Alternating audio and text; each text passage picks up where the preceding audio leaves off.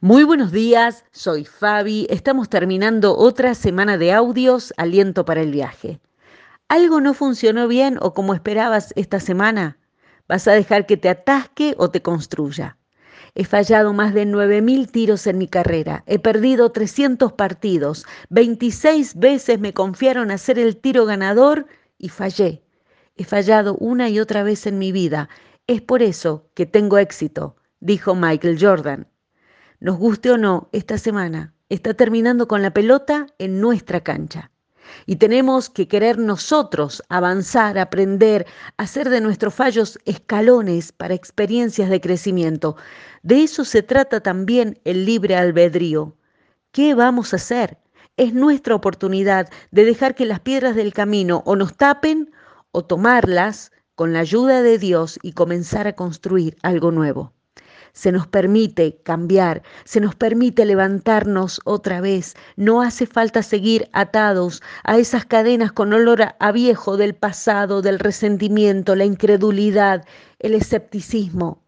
Dios nos da alas de nuevo para volar alto. En Isaías 43 dice, pues estoy a punto de hacer algo nuevo. Mirá, ya he comenzado, ¿no lo ves? Haré un camino a través del desierto y crearé ríos en tierra árida y baldía. Aquí en mi país, en Argentina, este fin de semana celebramos el Día de la Madre. Y tal vez estés sintiendo que esas románticas frases de tarjetas tienen poco que ver con la realidad que acarrea cada día ser mamá en medio de estos días difíciles. Y entonces podemos comenzar a sentir que como Michael Erramos cuando deberíamos haber hecho un gol de media cancha en la vida de nuestros amados hijos. Podría haberlos escuchado más, podría haber tenido más paciencia, podría haber jugado más. Solo quiero que recuerdes una cosa que ninguna tarjeta tal vez diga. Podés levantarte otra vez por la gracia de Dios. Solo se trata que como mamás nos volvamos a la fuente de toda fortaleza y esperanza, que no es hacer todas las cosas bien, sino que nuestros hijos vean que confiamos en un Dios bueno que da oportunidades para empezar de nuevo.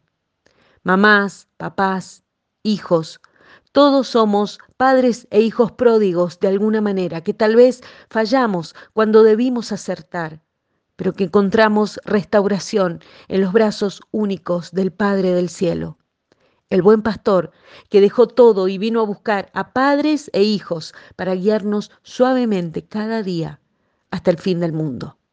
Honestamente, no tenemos que ser madres increíbles y hacer todo. Simplemente tenemos que creer en aquel que es indescriptible y que seguirá amándonos a través de todo. Que así sea en el nombre del Señor Jesucristo. Amén. Feliz día de la Madre para todas.